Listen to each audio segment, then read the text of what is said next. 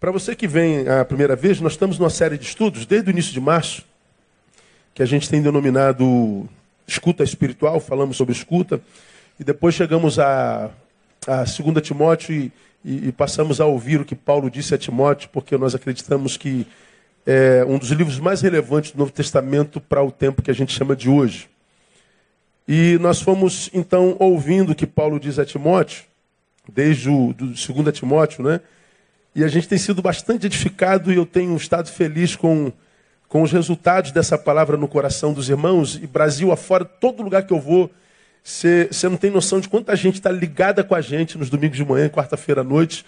Domingo de manhã falado sobre escuta espiritual e quarta-feira à noite o evangélico praticado, o evangelho praticado para além do templo, da liturgia e, e do credo. E eu tenho estado muito feliz, né? Então nós já ministramos, depois de definir escuta, que seria a ausência dela seria uma marca da geração do tempo do fim. Nós perderíamos a escuta espiritual e a, e a escuta que gera fé. É, nós começamos a escutar o que Paulo diz a Timóteo. Nós começamos lá. Não se esqueça das tuas origens. Né? Onde quer que a gente vá, não se esqueça de onde a gente veio. Falamos por quê. Falamos sobre o cuidado com a infrutividade espiritual. Paulo diz: desperta o dom que há em você. E falamos do perigo e das consequências de termos um dom e não desenvolvê-lo. Aí fomos a uma, uma outra, outra palavra que diz cuidado com os conceitos psíquicos que povoam a sua mente. Paulo diz a Timóteo que o dom dele podia estar preso, inútil, desperte o dom. E muitas vezes isso acontece conosco que nós damos desculpas esfarrapadas para justificar o fato de não sermos quem deveríamos ser e fazermos o que nós deveríamos fazer. Paulo olha para Timóteo e diz assim: ó, Deus não nos deu espírito de covardia. Então, Timóteo, teu dom está tá inútil, em estado de, de, de, de mornidão é por causa da tua ausência de coragem, por causa da tua covardia, e Deus não nos deu espírito de covardia. Então, cuidado com esses conceitos que absorvem você da mediocridade que você vive, que transforma você em caçador de culpado. Não, o culpado é você mesmo. Sempre. No próximo sermão, nós falamos sobre não permita que o tempo presente deforme em você o conceito do que seja evangelho. Porque no mundo de hoje, a coisa mais difícil de, achar, de se achar é evangelho.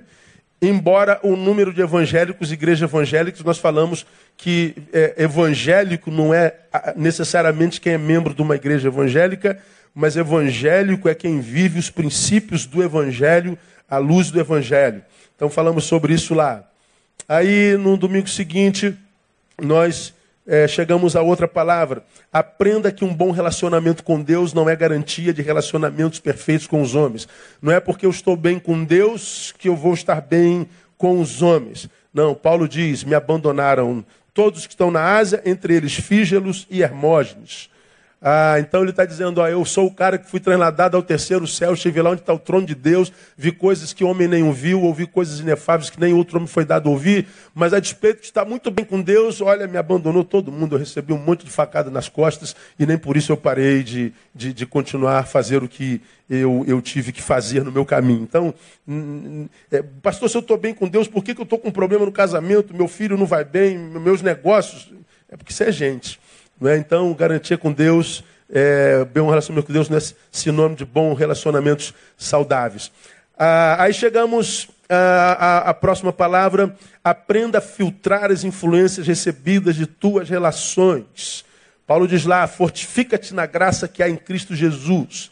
Aí ele faz de novo citação de Fígelo e Hermógenes, que abandonaram a ele, e diz: Epafrodito não. Fígelo e Hermógenes foram traíras, me abandonaram. Epafrodito recreava a minha vida mesmo nos calabouços da vida. Então, Timóteo, você vai se relacionar com Fígelos e Hermógenes e Epafrodito. Escolha de quem você vai receber as tuas influências. Cuidado com as influências do caminho. Então, falamos sobre isso assim bem profundamente num sermão de dois domingos. Aí, na, na semana passada, nós pregamos, eu vou dar continuidade, aprenda a lidar com o sofrimento com as armas do Evangelho. Vamos lá de novo a 2 Timóteo capítulo 2, verso 3. Só para relembrar o que nós ministramos no domingo passado, para você se situar. Se bem que é difícil de esquecer, né? Paulo diz lá em 2 Timóteo capítulo 2, versículo 3, uma palavra que, como eu disse lá no domingo passado, é, é, soa hoje quase como um anti-evangelho. Paulo, Paulo Paulo parece que prega uma heresia quando escreve esse versículo aí, né? Sofre comigo como bom soldado de Cristo Jesus. Vamos falar só a primeira frase, vamos juntos? Sofre comigo. Essa palavra, como eu preguei domingo passado, é quase um anti-evangelho. Porque o evangelho contemporâneo diz: pare de sofrer. E é, é, é, é, nessa máxima, nessa pecha, nesse jargão, pare de sofrer, que as igrejas de mercado estão lotadas. Porque a promessa é de ausência de sofrimento. Se você está com problema no casamento, se você está com problema na, na, na, vida financeira, se você está com problema de visão, olha a irmã que está com 80 anos e não consegue ler sem óculos, cuidado, pode ser um demônio. Então venha para cá que a gente vai tirar o demônio. Se você está tá, tá tendo pesadelos, se você tem tido depressão, se você está com síndrome de pânico, então venha para cá e pare de sofrer. As multidões são arrastadas como uma rede gigantesca de gente querendo parar de sofrer. Porque se sofre, é o diabo. Paulo, ao invés de escrever para Timóteo, falasse: Timóteo, ore para que Deus tire meu sofrimento. Ele, ele olha para Timóteo e diz: Vem, sofre comigo. Isso é quase um anti-evangelho hoje. Aí nós falamos por que, que Paulo diz: sofre comigo. Porque o sofrimento é inerente à existência, nós somos seres caídos. E porque seres caídos, nós colhemos as consequências das dores da existência até chegar à morte. E às vezes morte traumática, dolorosa, quase que insuportável, quase que nunca insuportável. Então Paulo diz que ah, a gente sofre porque a gente está vivo, mas ele está dizendo que o sofrimento não é ausência do amor de Deus, o sofrimento não é algo estranho à existência humana, o problema não é o sofrimento, é como a gente sofre. O problema não é o sofrimento, é o sofredor. Alguns seres humanos sofrem é, por adversidades exatamente idênticas, alguns sucumbem e se prostram, outros permanecem de pé e seguem, embora vivam a mesma dor. Então o problema não é o sofrimento, é o sofredor. O problema é como a gente sofre. Por isso que Paulo diz: já que o sofrimento é inerente à vida, sofre comigo, mas como? Como um bom soldado de Cristo. Um soldado de Cristo sofre diferente de quem não é soldado de Cristo. Então nós falamos sobre isso no domingo passado. Aí nós aprendemos como é que um bom soldado de Cristo sofre, não permitindo nunca que o sofrimento impossibilite o amor. Aí mostramos lá no texto que Paulo está preso, condenado à morte, Paulo está abandonado, Paulo sabe que vai morrer amanhã, como Tiago morreu ontem, ele sabe que seu futuro foi confiscado, mas ele continua amando. Então o que mata o, o homem que sofre não é o sofrimento que chegou, foi o amor que parou de ir depois que o sofrimento chegou. Você é sequestrado pelo sofrimento, para de amar. Não tem jeito. É, parou de ser uma fonte de amor, qualquer sentimento mata. Tem jeito. Como é que uma soldado de Cristo sofre? Segundo, não permitindo nunca que a dor impossibilite gratidão. Paulo está vivendo isso tudo que nós mostramos, mas ele escreve para Timóteo dizendo: dou graças ao meu Deus. Então ele está com o coração cheio de gratidão, porque é verdade, essa área da minha vida está doendo, mas tem um monte de outras áreas que não estão doendo. É, eu estou capengando desse lado aqui, mas aqui eu estou voando. Ninguém está totalmente ruim em todas as áreas. O que, que acontece com os que sucumbem? Ele só pensa na área que dói e deixa de agradecer pelas que não dói. Ele pensa no dente que dói e deixa de agradecer pelos 31 outros dentes que não dói. Então o que mata não foi o sofrimento que chegou, a gratidão que deixou de exalar. Como é que um bom soldado de Cristo sofre, não permitindo nunca que a dor afete a tua memória? Paulo diz, recordando-me das tuas lágrimas. Paulo está com lágrima até o, o o cérebro, com razão para chorar, Paulo está com razão para deprimir, para chutar o balde, para deformar de adorador para murmurador, mas o texto diz: recordamos das tuas lágrimas. Ele, ele não só é, se recorda da dor de um ser humano, a sua dor não é a única que ele conhece, como ele agradece a Deus porque Deus secou a lágrima de Timóteo no momento difícil dele. Então ele usa a história para dela se alimentar no presente.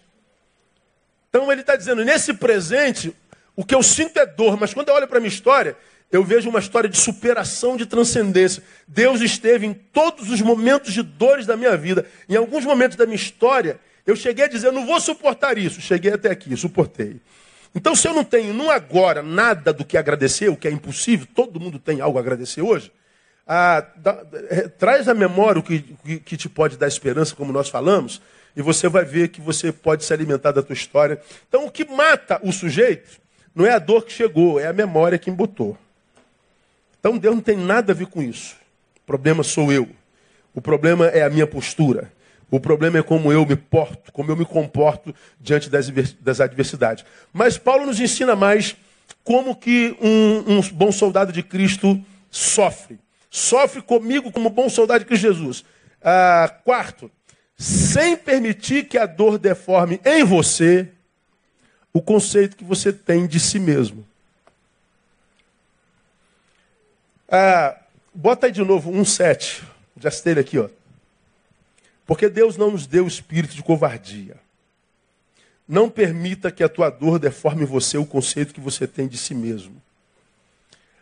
Ah, pense comigo. Você, você sonhou em passar naquele concurso, estudou, estudou, estudou, foi reprovado. No mesmo ano, você foi fazer entrevista daquele emprego, reprovado. Aí, naquele mesmo ano, você tinha um projeto de se mudar para aquele lugar e foi abortado.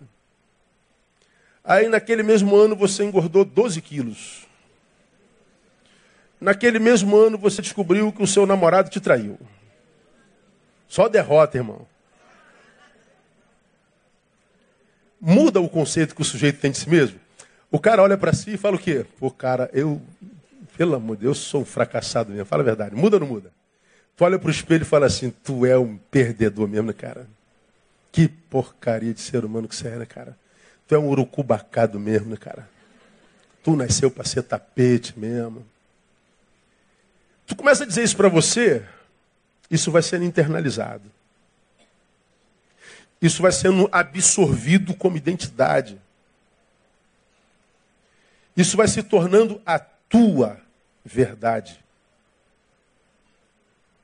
Você não sabe que você está construindo uma personalidade. Porque na cabeça da maioria de nós, eu sou o conjunto dos sucessos que promovo.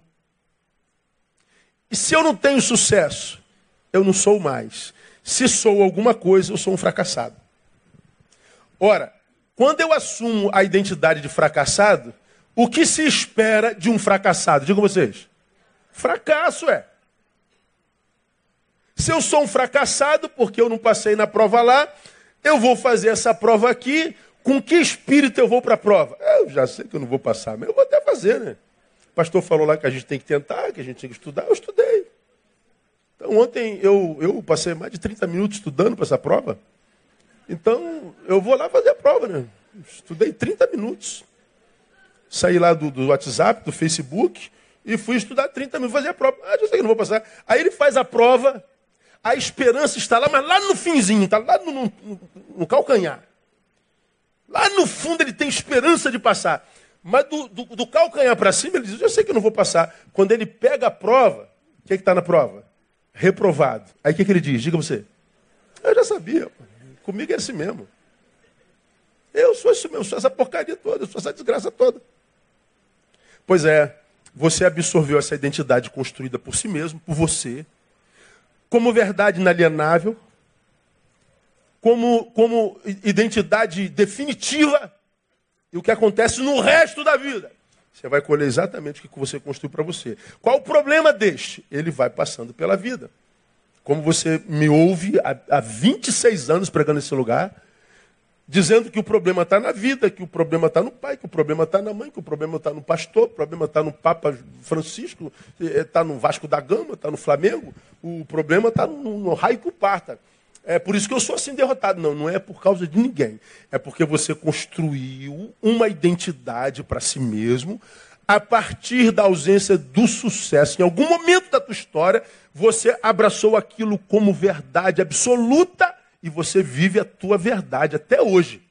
Tem gente que passa por isso a vida inteirinha. Desde um garoto de 12 anos que fracassou até o velho de 70 anos. Ele passa de 12 a 70 anos acreditando nisso. Nem Deus pode ajudar. Porque Deus põe fé em você, mas você não põe fé em si mesmo. Ora, eu sou o que eu acredito ser. Quando Paulo coloca isso aí para Timóteo, Deus não nos deu espírito de covardia, mas de poder, de amor, de moderação. Primeiro ele está dizendo, Deus nos deu de si. Ora, cara, quando, como eu preguei domingo passado à noite, 7 bilhões e 200 milhões de habitantes no planeta, Deus pinça você do meio de 7 bilhões e 200 milhões de, do, do planeta e diz assim, tu és meu. Vós não escolheste a mim, eu vos escolhi a vós. Por que eu, cara? Por que você? Nem você se suporta. Se você fosse Deus, você não se escolheria porque você tem ideia de que não presta. Mas vem Deus e pinça você e diz assim: Tu és meu, novo nome. Te dou uma nova, uma nova vida, uma nova criatura gera em você. Tu és meu filho amado. E eu não te chamei para ser servo, não te chamei para ser filho, para ser amigo. Por que eu, no meio de sete bilhões, como eu já, já, já falei aqui brincando, mas dizendo a verdade, pô, a gente sabe que quando, quando a mãe e o pai estão lá no coito, usando uma linguagem bíblica, não é? O pai é, injeta lá os seus espermatozoides na mãe, e sabem os cientistas que vão bilhões e bilhões e zilhões de espermatozoides. Se a mulher fosse capaz de ter a, a, a, possibilidade de gerar aquilo tudo, ela teria bilhões de filhos gêmeos na mesma hora, no mesmo, no mesmo, na mesma, na mesma é, como é que se dá o nome? Na mesma gestação. Mas não daqueles bilhões de espermatozoides, todos eles tentando entrar naquele óvulo, uma briga danada, MMA, espermatozoídico, e, e todo mundo tentando entrar naquele óvulo, mas um entra, aquele um era você.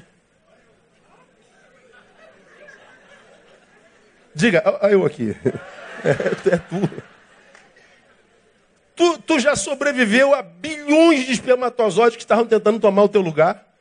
Aí tu nasce Aí tu tá no meio desse mundo louco, de um monte de gente pirada, se matando, se, sendo o diabo de si mesmo. Deus te tira de meio de 7 bilhões, te pinça com a pinça dele e diz assim: ó, você não, meu filho, você é eleito. Tu és meu, eu hoje te gerei. Aí ele diz: Eis que estou convosco todos os dias até a consumação de 10 mil à tua direita. Você vai andar no meio de cadáveres, você não vai ser atingido. Tu, tu é o refúgio e fortaleza de Deus, sou eu. Tu vai descansar a minha sombra nós estamos debaixo de um monte de promessa. Aí você diz, eu não acredito em nada disso. Eu nasci para ser tapete, minha unção é do tapete. Quem pode fazer o que, não é? O sofrimento, ele tem o poder de embotar a razão. Consequentemente, adoecer a nossa estima de uma forma tão grande que a gente vai vivendo autossabotagem sem perceber que é uma coisa terrível. A estima adoecida nos diminui. Nos diminui para nós e acaba nos diminuindo para o outro. Eu me, me vejo pequeno, me apresento diante do outro pequeno. O outro vai me ver pequeno, me trata como pequeno. Porque eu não me dou o devido valor. Vai escutando o que eu vou lhe falar. Paulo está preso, Paulo está abandonado, Paulo está condenado à morte, Paulo está com o futuro confiscado, Paulo está triste, Paulo está quase deprimido. É a própria imagem da derrota, mas ele continua pregando, por quê? Porque é pregador. Ele continua escrevendo, porque é escritor. Ele continua aconselhando Timóteo, porque é conselheiro. Ele continua amando, por quê? Porque ele está cheio do amor de Deus, mas vivendo aquela angústia que todos nós sabemos, porque a gente está estudando isso há três meses. Então, a despeito da dor, do, do, confiscar do seu futuro, de tantas as cadeias, Deus me livrou. Dessa ele diz que não me livra, serei decapitado daqui a pouquinho. Não há mais esperança, não há mais nada. Tudo que eu tenho é agora. E ele escreve para Timóteo, diz: Eu não quero morrer sozinho, vem estar comigo, não deu tempo. Paulo está na, na, na pior de todas as geografias e momentos da vida, mas ele continua sendo quem é ele continua amando, ele continua aconselhando, ele continua escrevendo, ele continua sendo. O conceito dele a respeito de si mesmo não mudou por causa das circunstâncias. Porque ele tinha essa ideia. Deus me deu um espírito de poder. Então eu não vou deixar, uma vez que eu tenho esse poder de Deus em mim, que esse sofrimento que, eu, que, que me assola mude em mim o que eu penso a respeito de mim mesmo. Cara, isso é tremendo demais. A Bíblia é a coisa mais linda do mundo. O sofrimento não lhe roubou a identidade. Então, é, é, eu acho que é importante falar sobre isso, porque você é doutor nisso, eu falo muito sobre isso. Aqueles crentes que a gente ouve constantemente, pô, Deus não fala mais comigo, pastor, Deus me fez promessa. Deus me prometeu uma, uma vez na minha juventude que ele ia fazer isso, que o meu chamado era isso, o meu chamado é aquilo. Legal. Eu creio que Deus falou contigo e que Deus te fez promessa. Mas eu sempre digo a mesma coisa para quem vem com, com, com, ideias como essa. Quando Deus falou contigo e prometeu a você alguma coisa, você era esse que você é hoje? Não, não era. Porque, segundo alguns que estão sendo prostrados pelo sofrimento, é quase regra comum, Deus não fala com ele. Mas Deus falou um dia, não falou? Falou. Por que, que Deus falou um dia e não fala mais? Deus que mudou. Deus ficou mudo. Vamos arrumar um ministério efatá para Deus. Não. Se Deus falava comigo aqui, prometeu, e não fala mais aqui, alguma coisa aconteceu. Ou Deus mudou, ou Deus mentiu, ou eu me deformei. Portanto, se eu me deformei, o que Deus prometeu àquele que eu era aqui, não tem nada a ver com aquele lá. Não há promessa para aquele lá. A promessa não foi para esse Neil que eu sou em 2018. É possível que a promessa tenha sido para aquele Neil que eu fui em 2010, quando eu estava nele.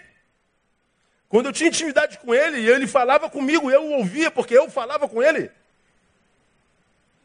Quando a nossa relação era de diálogo e não monólogo, como é da maioria de nós. Deus fala conosco, por exemplo, num culto como esse, mas eu não falo com ele através da oração. Ele fala, eu não. Então não é relacionamento. Agora, se ele falou contigo, você ouviu, provavelmente você naquela época falava com ele. Então havia diálogo, havia relacionamento. Não era uma relação utilitarista.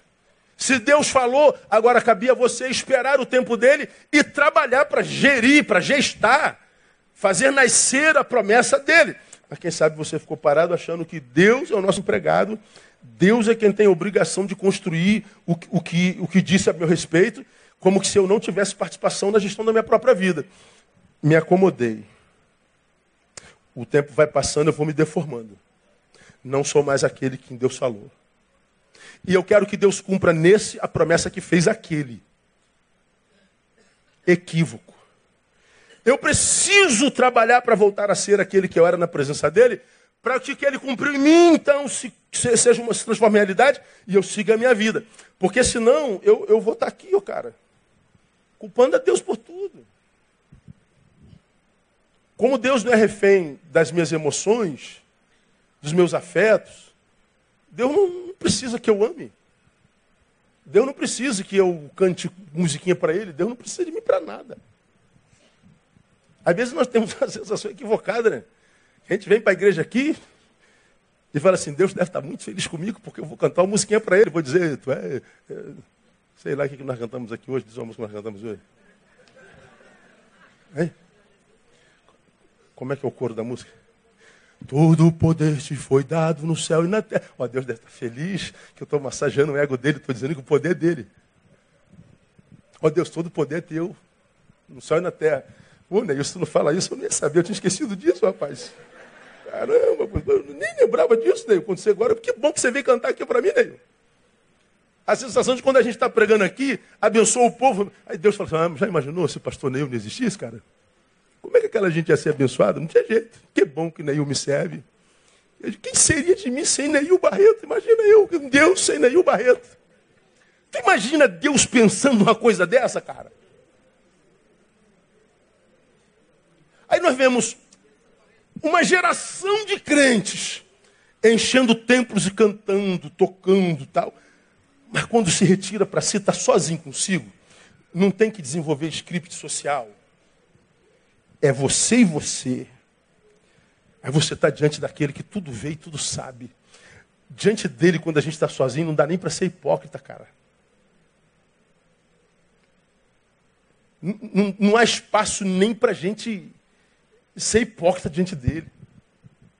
Porque se, se, se você que está aí sendo carcomido pelo sofrimento, lá na tua solidão, na tua insônia, se, se autoanalisar, você vai, você, se você for honesto, uma análise isenta de tendência pró ou contra a si mesmo, você vai fazer uma análise da tua história e falar assim, poxa, eu podia ter me esforçado um pouco mais, eu podia ter aproveitado aquela oportunidade, eu não devia ter deixado aquilo, eu devia ter deixado aquilo. Se você faz uma análise isenta, honesta, você vai ver que o teu problema foi a visão que você tem de si mesmo.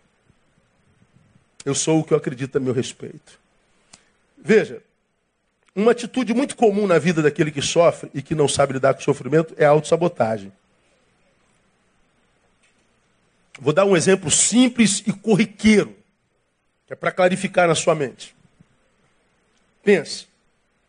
Uma pessoa que tentou emagrecer de todas as formas. Você já fez a dieta da Lua, do Sol, de Marte, de Vênus, Plutão. Você já fez low carb, low protein, low raio que o parta e o diabo te carrega. Você, você já pegou o, o personal trainer, você já, você, cara, você já correu de Santa Cruz ao centro da cidade sete vezes, sem parar. Você já fez tudo que mandaram você fazer para emagrecer. Aí quando você vai na balança, pesa 200 gramas. Acorda, ganhou 2 quilos. Tu, tu não consegue de jeito, mas, mas você não consegue de jeito nenhum. Pergunta: que tipo de sentimentos essa pessoa pode sentir por si mesma? Bom, tu tenta emagrecer e não consegue. O que, que você sente? Frustração, ou não? Pô, cara, eu não consigo, cara, meu Deus do céu. Aí chega a tua amiga que você não vê há dois meses, com 10 quilos a menos. Oi, amiga. Aí tu olha assim, puxa.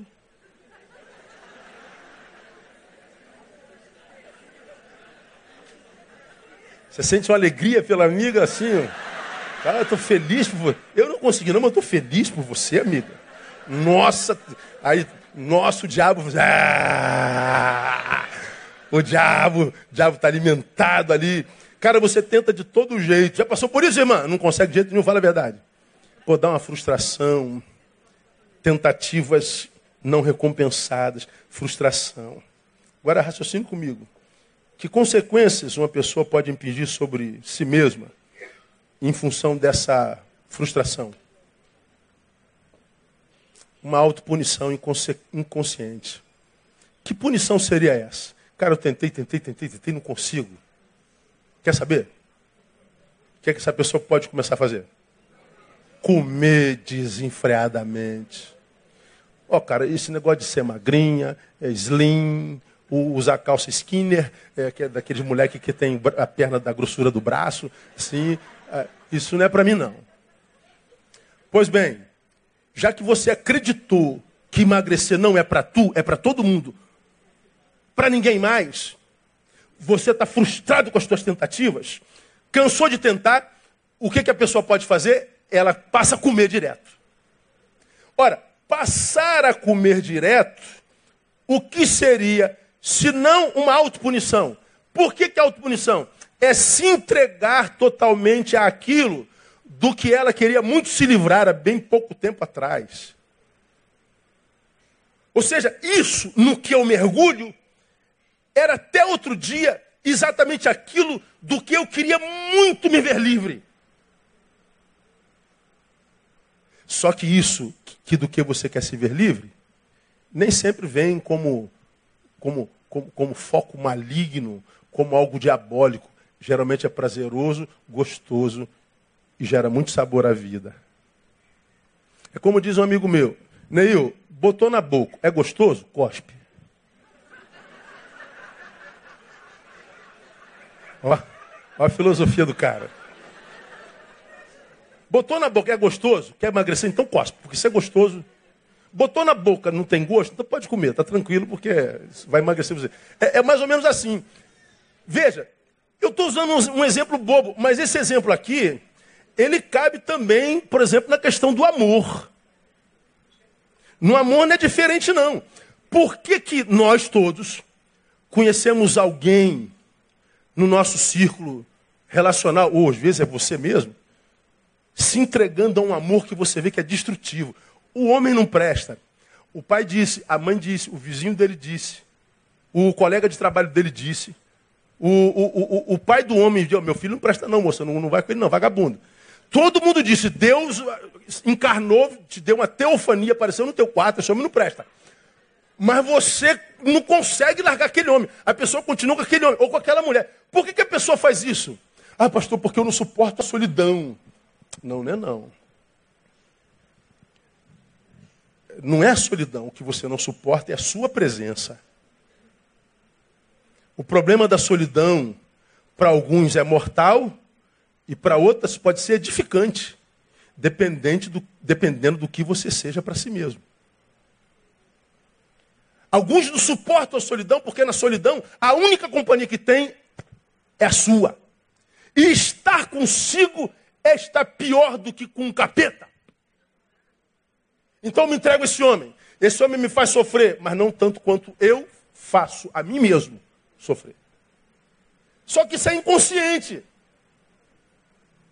O que não se suporta é a própria presença. Por que não se suporta a própria presença, não está bem consigo mesmo? Se entrega a qualquer um como autopunição inconsciente.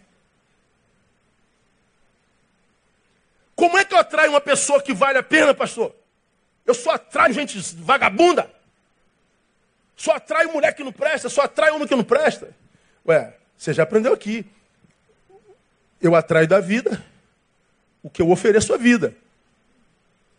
Se eu colocar aqui um punhadinho, você lembra disso? De alpiste, se eu atrair, atrai o quê? Passarinho. Se eu botar um punhado de carniça, urubu. Se eu botar açúcar, Formiga, se eu botar formiga, tamanduá. Eu atraio da vida o que eu ofereço à vida. Então, quando você está vivendo um momento onde as atrações que você produz são de coisas destrutivas, não é do que você atrai que você tem que pensar e rever. É, é o si mesmo. Que tipo de oferta você está oferecendo à vida sem perceber? Pois é. Só que a autoanálise é muito dolorida para quem já está sentindo muita dor. A gente prefere fugir dessa análise porque eu preciso me encontrar comigo mesmo, mergulhar na realidade, porque não se, não se, não se muda a realidade sem mergulhar nela de cabeça. A gente vai fugindo da realidade, a gente vai tomando alguns remédios genéricos, paliativos, achando que Deus vai fazer a obra. A gente envelhece e chega lá na frente com o mesmo problema da juventude. Porque aquele problema era meu, eu tinha que resolver com a ajuda de Deus. Esforça-te e eu te ajudarei. Deus ajuda, Deus não faz. Então, essa, essa relação de relações perversas e destrutivas, ó, é um problema da visão que o sujeito tem de si mesmo. É, não precisava falar, você já aprendeu isso aqui. aquela relação de marido e mulher, de namorado e namorada, noivo e noiva destrutiva. Ao invés do cara botar a mulher para cima, só bota para baixo. Ela se acostuma com o que o cara diz dela. Eu, eu sou isso mesmo. Então o sofrimento me é. A mulher só coloca o homem para baixo, aí ela vira o homem da relação. Aí o cara perde sua hombridade, sua masculinidade, seu amor próprio, sua estima. Aí fica nessa, nessa relação perversa. Um produzindo a morte, a extinção do afeto no outro. Você já aprendeu quando morro quando a morte chega, eu morro quando o amor se vai, não é? é perdeu o amor próprio, perdeu o mais importante de todos os amores. Aí um, um, você atende o que está sofrendo, cara, e por que, que você está com essa pessoa? Mas, pastor, eu, eu, amo essa pessoa mais do que a mim mesmo. falei, então está explicado. Quem ama o outro mais do que a si mesmo, ama com amor doente. Amor doente só traz e atrai sentimentos doentes. Quem ama o outro mais do que a si mesmo, ama errado, porque a Bíblia diz que eu devo amar o meu próximo como? Como a mim mesmo. O amor que eu te ofereço deve ser a proporção do amor que eu sinto por mim. Eu não posso me amar mais do que a ti e não posso te amar mais do que a mim. A vida é, satisfatória se desenvolve no equilíbrio. Então existem amores que fazem bem e existem amores que são extremamente destrutíveis. Tudo parte da visão que eu tenho de mim mesmo. Por exemplo, dou um outro exemplo corriqueiro. No caso do cristão, por exemplo, não é diferente. Quando você que é cristão abandona a igreja, abandona a vocação, abandona Deus. Que é o que mais acontece nessa geração mimimi, exibicionista. Gente que vocês têm me ouvido aqui falar todo domingo, com a qual você conversa depois de 10 minutos descobre que não tem ninguém lá dentro. Embora o Facebook dele esteja cheio de frases, de Nietzsche, de, de, de Platão, de, de todo mundo. Ele se acha o cabeção intelectual, mas é um pústula, uma farsa. E ele sabe que é. Essa geração que quer mudar o mundo, mas não arruma nem a cama quando levanta. Vou mudar o mundo. Não, meu quarto não, meu quarto não precisa mudar, deixa como está aí. Ou seja, vou mudar a partir da mudança da tua vida, nunca da minha. Hipocrisia. Essa é a geração mais hipócrita que eu já vi nos meus 52 anos de vida. Aí, ele abandona a igreja, ele abandona a vocação, ele abandona o que ele é em Deus. Aí, ele abandona e diz assim: é, Eu fiz isso por causa da igreja, a igreja está muito ruim, meu pastor não tem visão, a igreja não tem amor, a igreja é um bando de gente burra. Eu agora estou no primeiro ano de filosofia, estou no segundo ano de história, e me filiei ao, ao, ao partido lá, eu ia falar partido da briga, e eu agora eu sou um pré-ateu. Então eu descobri que eu não preciso de igreja. Então ele está deixando de ser quem é no Senhor, ele está se desconstruindo disso. O problema é a igreja. Bom, na verdade não é igreja. O problema quase sempre é o é o, é o jovenzinho se autopunindo, dizendo que o problema é a igreja, mas aquela. Mas na verdade é a igreja que ele é e que não conseguiu ser com excelência. Ele, quando se compara com a régua do evangelho, a régua do evangelho reprova toda a vida que ele viveu até então. Seu namoro, sua relação com o dinheiro, sua relação com a autoridade, seu caráter, sua individualidade bota ele debaixo da régua do prumo do evangelho, o evangelho esmaga ele. Então ele diz: o evangelho não é para mim. E eu estou saindo por causa dos evangélicos. Não, não está não, você está se autopunindo. Você hoje tem 18, 19 anos, vai fazer 50 um dia. E o que você vai ter lá na frente é a memória do que você poderia ter construído em Deus e resolveu construir sozinho. E vai chegar, como a gente vê chegando hoje, um monte de gente aos 50 anos que tem tudo, mas o tudo não basta. O buraco, o vazio universal, como diria Dostoiévski, do tamanho de Deus, permanece lá. E o que sobra de novo é frustração, porque você preferiu acreditar na, na, na, na, como Paulo diz, na falsa ciência, como se ela pudesse responder todas as coisas, principalmente as empíricas, e ao invés de acreditar na palavra, as metafísicas. Então é, é, é, é autossabotagem. Então, é, não permita que o seu sofrimento te faça esquecer quem é. Quem nós somos? Um ser frágil, é verdade, mas um ser capacitado. Deus não nos deu espírito de covardia. Deus nos deu espírito de poder, de amor, de moderação. Então, sim, eu sou um vaso de barro frágil, mas um vaso sobre o qual ele resolveu derramar a sua vida. Então, meu irmão, quando você estiver passando aí pelo teu vale de sombra de morte, quando você estiver vivendo o teu pior momento, e você, nesse pior momento, se encontrar com a tua pior versão, não acredite que você seja só essa pior versão e que precisa ser punida. Não, a tua nova versão está aí, esperando que você se esforce para dar vazão a ela no nome de Jesus. Então guarda isso. O espírito que ele nos deu não é de covardia, portanto, é valente. Significa dizer o quê? O que há em mim, o que há em você, veio dele. O que há em mim é ele em mim, isso é Emanuel. Isso é Deus conosco. Portanto, Paulo, consciente de que ele é Emanuel, ele declara com autoridade: posso todas as coisas naquele que me fortalece. Inclusive passar pelo vale que ele estava passando. Cara, é, é, é, é, é, muito legal. Esse mesmo Paulo escreveu em 2 Coríntios 4, 8 a 10. Em tudo, eu gosto do tudo. Em tudo somos atribulados, mas não angustiados. Em tudo perplexos, não desesperados. Em tudo perseguidos, não desamparados. Em tudo abatidos, não destruídos. Trazendo no corpo sempre o morrer de Jesus, para que também a vida de Jesus se manifeste em nossos corpos.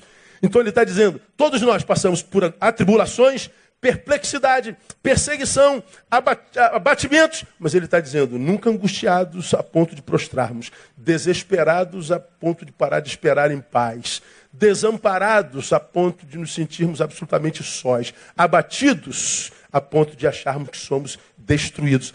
Paulo viveu tudo isso na carne, o morrer de Jesus, mas ele também, o viver de Jesus está em mim. A escolha do que vai é, ser força propulsora na tua vida, quem faz é você. Não é Deus, não. É lembrado que eu preguei a vocês alguns anos atrás, né? a palavra de Deus é tão clara. É, como é que é aquele texto lá? É, confirmados pelo Senhor são os passos do homem em cujo caminho ele se agrada. Ainda que caia, não ficará prostrado, porque ele lhe põe, pega pelas mãos. Esse texto ele é absolutamente esclarecedor. Confirmados pelo Senhor são os passos do homem, cujo caminho ele se agrada. Ele está dizendo: quem faz meus passos sou eu. Que caminho você está trilhando, Neil? Quais são teus passos? Deixa eu ver. Ah, teus passos são passos que eu posso confirmar. Confirmados pelo Senhor, são os passos do homem cujo caminho ele se agrada. Quais são os passos que você está trilhando pra, na vida, Neil? Não, esses passos eu não posso confirmar. Esses caminhos não me agradam. Quem faz meu caminho sou eu. O Senhor abençoou o caminho que eu fiz ou não. Se esse caminho, comparado com a sua palavra, o agrada. Então, quando, quando você, nesse tempo de dor e sofrimento, sofrimento que nós aprendemos, é inerente à existência Existo, logo sofro, como você aprendeu domingo passado. Se eu sei que isso é uma realidade, eu sei que é assim mesmo, não tem jeito. Bom, eu tenho que aprender a sofrer como um bom soldado de Cristo Jesus. E um bom soldado de Cristo Jesus, ele não permite que o sofrimento deforme em si o conceito que ele tem de si mesmo. Irmão, você é um filho de Deus, ele está contigo todos os dias. E ele diz que renova sua força e misericórdia toda manhã. Então, o que você está passando, vai passar se você acreditar que vai passar. Aplauda ele e glorifique o seu nome. Tem mais. Como é que um bom soldado de Cristo sofre? Sem maquiar o sofrimento. Bota aí, painel, 2 Timóteo 4, 9 a 11. Paulo está nessa situação que você está ouvindo aqui já há três meses. 2 Timóteo é o último livro que ele escreve. Na minha concepção, não é mais o apóstolo escrevendo, mas é o Paulo. É o, é o sujeito, é o homem escrevendo para um amigo. Sabe que vai morrer, já estou sendo derramado como libação, o tempo da minha partida está próximo. Aí ele diz: Timóteo, procura vir ter comigo breve, versículo 9. Como quem diz: Eu não quero morrer sozinho. Você aprendeu no domingo passado, Demos me abandonou, tendo amado mundo presente, foi para Galácia, a Crescente para Dalmácia e Tito para não sei para onde. Só Lucas está comigo. Por que, que Lucas está comigo? Porque além de velho, além de ter o futuro confiscado, de estar preso, ter sido abandonado por todo mundo, eu estou doente. Lucas era médico e o médico não podia deixar o velho doente que estava sozinho. Aí ele escreve para Timóteo, eu não quero morrer sozinho. Ele não está falando, eu quero um pastor, colega de ministério. Eu quero um apóstolo, não, eu quero um amigo, eu quero morrer perto de gente que eu amo. Não teve mulher, não teve filho, não teve nada, eu quero um amigo. Eu estou falando como ser humano. O, o que muitos crentes não têm mais ser humanidade. Depois da religião, o ser humano foi abortado. O projeto ser humanidade foi abortado. Aí vira um religioso, vira um, um produto da, da instituição. E não consegue mais viver nem a própria dor, porque a culpa de sentir dor já o abate. Paulo não tinha esse problema. Procura ter comigo breve. Ele diz, cara, corre para cá. Eu estou muito sozinho, eu preciso de um amigo, preciso de uma, uma cara amiga. Eu preciso de alguém porque eu tenha uma, uma, com quem eu tenho uma relação afetiva. E por quê? Aí ele explica lá no 10, ó, Demas me abandonou, tendo amado o mundo presente, foi para Tessalônica, crescente para Galácia, só Tito, Tito para Dalmácia. Só Lucas está comigo. Ele está falando da solidão e do abandono dos seus amados. No, no, versículo 14, olha só. Alexandre o Latueiro me fez muito mal. O Senhor lhe retribuirá segundo as suas obras. Tu guarda-te dele, porque resistiu muito às nossas palavras. Ao 16. Na minha primeira defesa, ninguém me assistiu. Antes, todos o quê? Me desampararam. Paulo escreveu 13 epístolas. Paulo fez quatro viagens missionárias. Se a gente conta aquela viagem para Roma como missionária, que ele foi parar em. Eh, o barco foi a pique, ele parou na, na ilha de Malta, a cobra picou ele. Paulo, Paulo rodou o mundo pregando evangelho, instituiu igreja por onde passou, sua sombra, seu lenço curava, o cara foi trasladado ao terceiro céu. O cara viveu momentos extraordinários e únicos na fé, mas ele está dizendo que, embora tenha feito tudo isso, formado tantos discípulos, no momento mais difícil da minha vida, todos eles me abandonaram. Paulo morre sozinho. Agora, o que, que é lindo? Paulo não maquia esse sofrimento. Timóteo, eu não vou mentir não, cara, eu estou ruim pra caramba. Eu não estou pouco ruim, não, estou muito ruim. Então, escute aqui, meu irmão. Você pode até sofrer calado se quiser, eu não, não creio que seja pecado. Eu sei o que é sofrer calado, eu sou daqueles caras que falam muito pouco.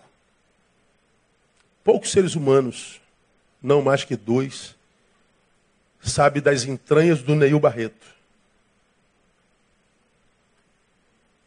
Muitos sabem das dores do Neil, mas das dores das entranhas, a minha personalidade não é expansiva, relacional. Eu sou introspectivo e subjetivo. Eu sou da solitude. É personalidade, é caráter, é, é persona. Então, eu acho que você pode até sofrer calado, mas se você não tem estrutura para isso, precisa compartilhar, faça-o com honestidade, faça sem maquiagem, sem se preocupar com a sua imagem.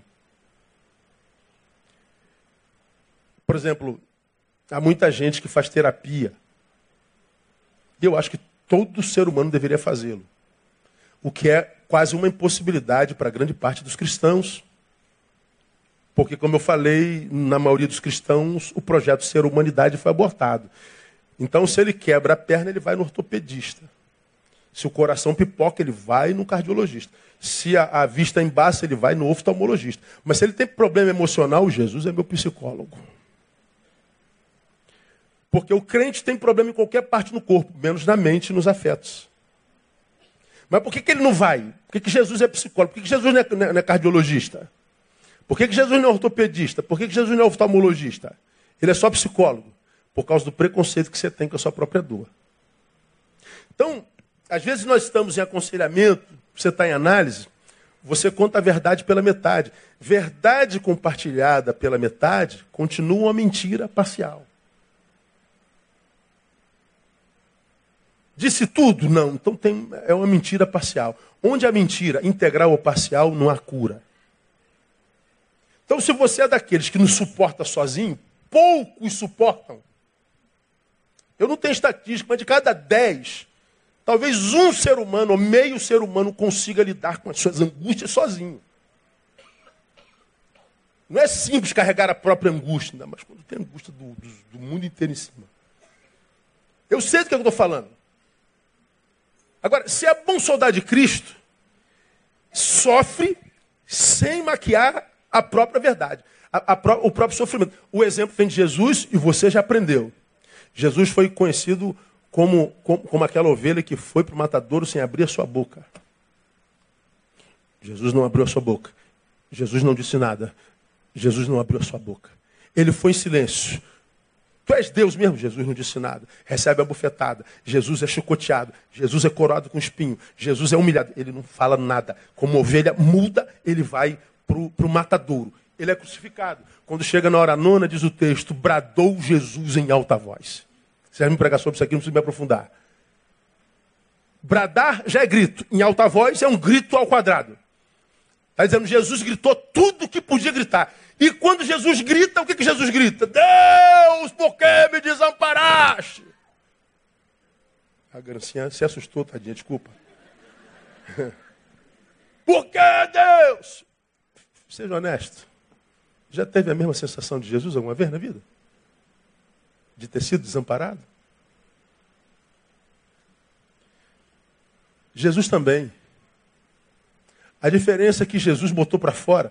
Tu imagine tantos crentes como nós, vendo Jesus na cruz gritando: Deus, por que me imagem, lembra que eu preguei sobre isso aqui? Eles iam bater no pé de Jesus, cala a boca, Jesus, em nome de Jesus, está falando besteira. Você estava caladinho, se, segurando na fé, com, tanta, com tanto testemunho, agora fala essa besteira? Pois é, Jesus não se preocupou com a sua imagem. O silêncio era honestidade, porque ele estava no seu limite. E o grito era honestidade, porque ele passou do limite. Ele pôs para fora. Agora, alguns de nós não suportam e vai segurando, segurando, segurando, daqui a pouco vira um câncer. Daqui a pouco se materializa em nós. E por que, que a gente materializa, permite que essa desgraça materialize em nós? Porque a gente está ocultando palavra com medo do conselheiro ter uma visão equivocada a nosso respeito. A gente tem medo do que os outros vão pensar de nós. E a gente não sabe que quando a gente está em silêncio por medo do que os outros vão pensar de nós, quem está pensando equivocado a nosso respeito é Deus, porque ele olha para mim e vê o hipócrita mentiroso. Aí você quer ficar bem com os homens, fica mal com os céus.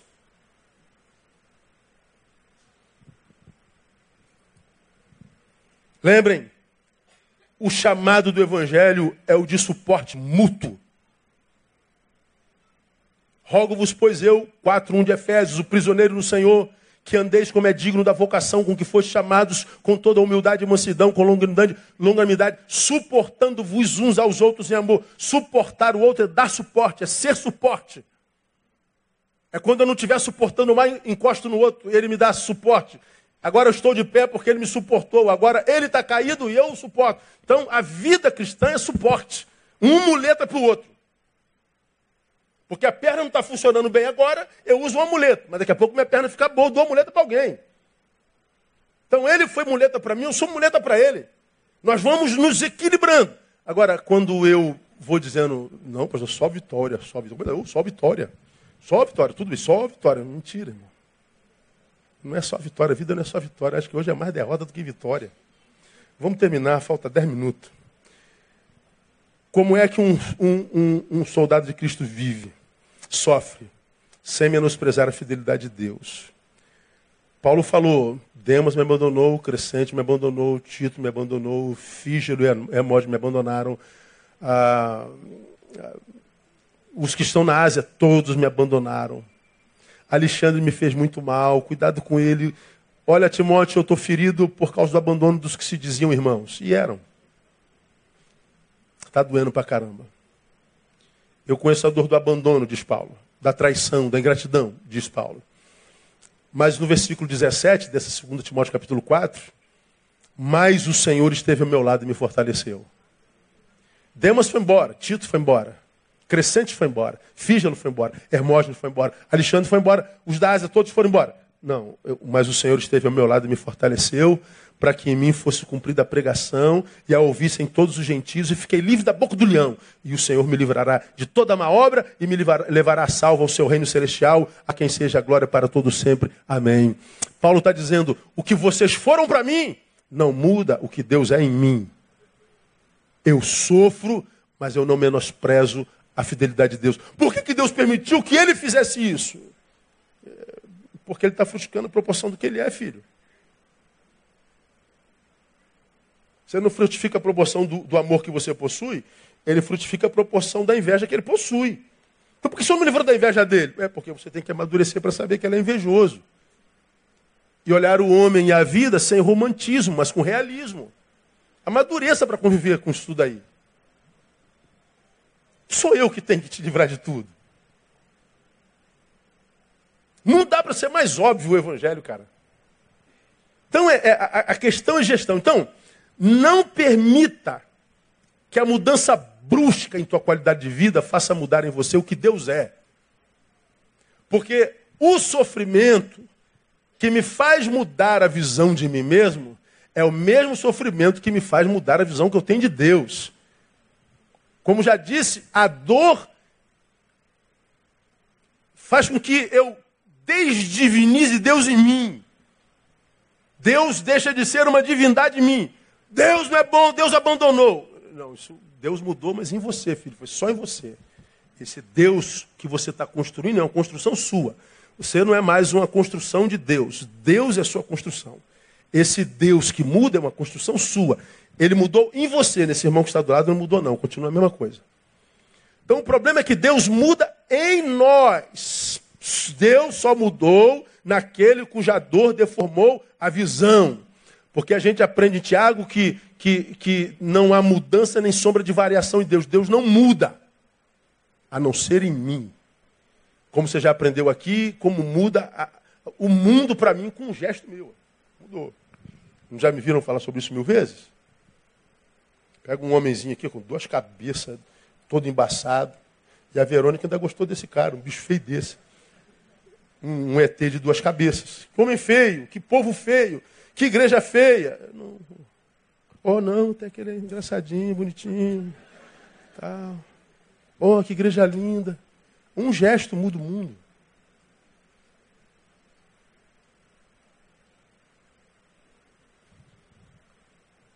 Uma dor muda Deus. Uma dor muda a forma de eu enxergar a vida. Uma dor muda o meu afeto pela minha mãe, pelo meu pai, pela minha esposa, pelo meu filho. Um olhar deformado pela dor tem o poder de desdivinizar Deus no coração daquele cuja visão adoece. Vou dar um exemplo, terminei.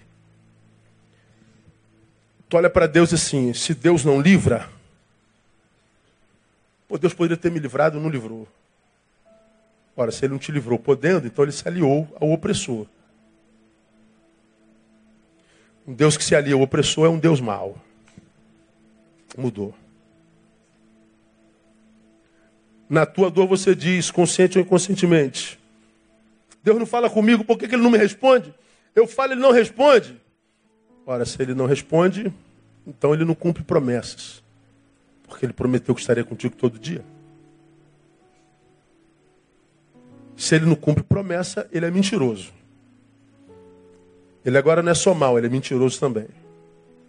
Na sua dor você produz. Se ele não cura, ele não é Jeová Rafa, por que ele não me cura? Ora, se ele não cura, talvez porque ele tenha prazer na sua dor. Um Deus que tem prazer na sua dor é um Deus perverso. Ele é mau, ele é mentiroso e perverso. Na sua dor você diz, se ele não age, por que ele não age, pastor? Ora, se ele não age é porque ele não se importa. Se ele não se importa, ele é indiferente. Agora pense comigo, um Deus que é mau, mentiroso, perverso indiferente a Deus, isso não é Deus, isso é diabo. A sua dor faz de Deus um diabo. Quem crê nisso, Deus muda, Deus deforma, Deus age à proporção do que eu sou, vive o pior de todos os dilemas. Por que, que vive o pior de todos os dilemas? Porque a Bíblia diz que o adorador de deuses falsos se torna semelhante a eles. Se o meu Deus é mau, é indiferente, é mentiroso, é perverso, eu ainda acho que ele seja Deus, só que com essas características e prerrogativas, então eu me torno semelhante a ele. Porque lá no Salmo 115 diz, terminei, não a nós, Senhor, não a nós, Senhor, mas ao teu nome da glória, por amor da tua benignidade da tua verdade. Porque perguntariam as nações, onde está teu Deus? Não é a pergunta que a gente faz quando dói? Cadê o Deus de você, Israel? Mas o nosso Deus está nos céus e ele faz tudo que lhe apraz. Está tudo sob controle. Agora ele diz: os ídolos deles? Não. Os ídolos deles são de prata e ouro, obra das mãos dos homens. Tem boca, mas não falam. Olhos, mas não veem. Tem ouvidos, mas não ouvem. Tem nariz, mas não cheiram. Mãos, mas não apalpam. Pés, mas não andam. Som algum sai da sua boca. Aí o oito. Semelhantes a eles sejam os que fazem e todos os que neles confiam. O adorador se torna naquilo que adora. Eu sou aquilo que eu adoro. Que tipo de Deus você adora? Um Deus indiferente, um Deus inerte, um Deus mentiroso? Pois é, a tua vida vai ser a proporção dessa tua visão divina. Termino com um exemplo de minha pré-adolescência e minha relação com meu pai, você se lembra disso. Meu pai foi o melhor crente que eu já vi na minha vida. Morto há 24 anos, eu morro de saudade até hoje. não posso falar do meu pai que eu me emociono. Meu pai tinha uma relação com Deus tão íntima, a religiosa, tão humana, que eu cresci vendo meu pai sendo marido para minha mãe, pai para os filhos, discípulo dele e membro de igreja. Eu cresci vendo meu pai. E eu, fã do meu pai, dizia: Eu quero ser um pai igual meu pai, eu quero ser um marido igual meu pai, eu quero ter uma família igual do meu pai. Mas o meu sonho maior, o meu pai, isso tudo, por causa do Deus que ele serve. Qual era o sonho do Neil com 11 anos de idade? Eu queria conhecer o Deus de meu pai. Qual o teu sonho, Neil? Conhecer o Deus de meu pai. O Deus que eu via no meu pai era tão lindo que um moleque tinha o sonho de conhecer o Deus do pai. Pergunta que, que tipo de Deus nossos filhos veem em nós hoje?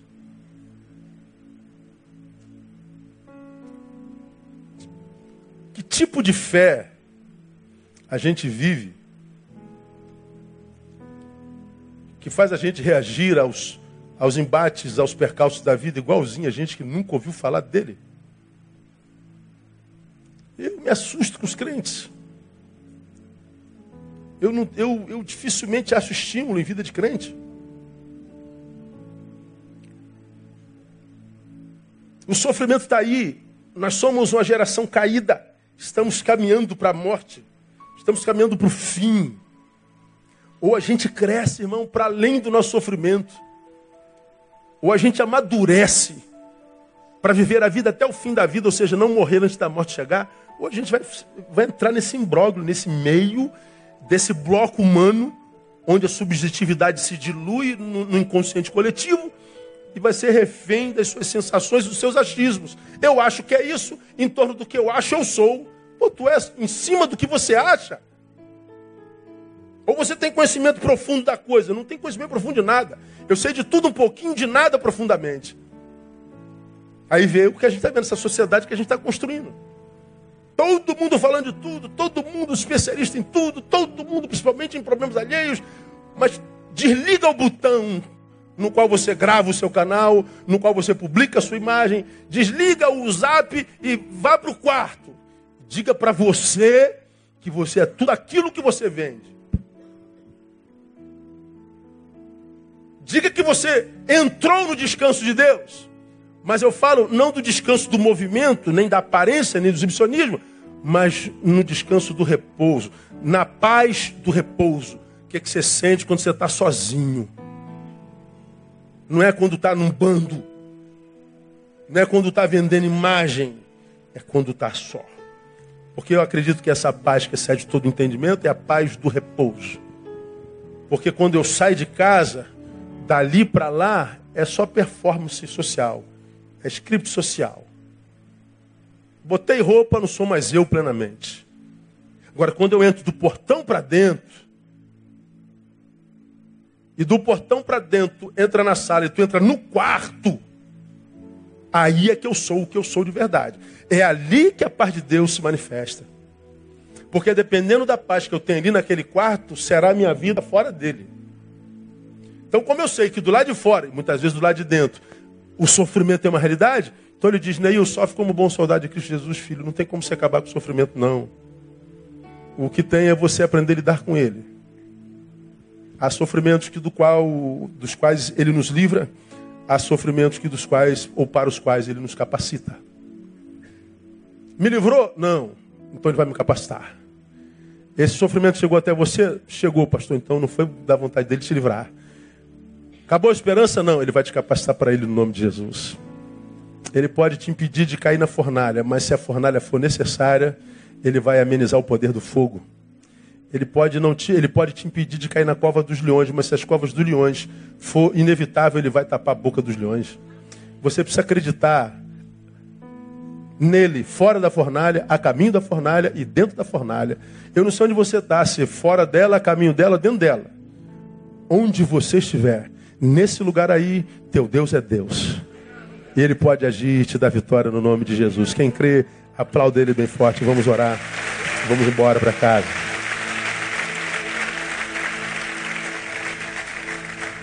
Vamos ficar em pé. Pai, muito, muito, muito obrigado por essa manhã. Eu não tenho a menor dúvida de que tu falaste conosco agora. E tu alcançaste o coração de muita gente fora da fornalha a caminho dela e dentro dela.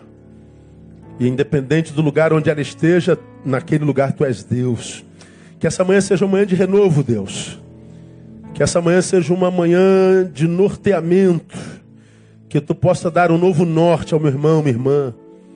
Que ele possa sofrer nessa manhã um choque de autogestão. Que ele possa, Deus, ser abençoado na visão, na forma como ele se enxerga, na forma como ele enxerga a vida e como ele enxerga o Senhor. Não permita, a Deus, que essa dor pela qual ele passa mude nele o conceito a respeito de si mesmo. Ele continua sendo um eleito e amado pelo Pai. Ele continua alguém diante do qual o futuro é possibilidade. Então, Deus, restaura a esperança, restaura a visão, renova a força nessa manhã. Renova no nome de Jesus, Pai. Coloca-o de pé mais uma vez, faça-o crer e ver que tu és um Deus que não abandona jamais, que tu não nos ama pelo que produzimos, porque quem ama pelo que se produz é patrão. Tu nos amas pelo que nós somos, porque tu és Pai. Então, ó Deus, que essa manhã seja uma manhã de mudança de história, seja uma mudança de ressignificação, seja uma mudança de milagre para a glória do teu nome. Nós oramos, profetizamos que assim será e abençoamos o teu povo para que seja assim, no nome de Jesus, nosso Senhor. Amém. Aleluia. Melhor aplauso a ele. Deus abençoe você. Vamos almoçar. Dá um abraço no irmão que está do seu lado. Até logo mais.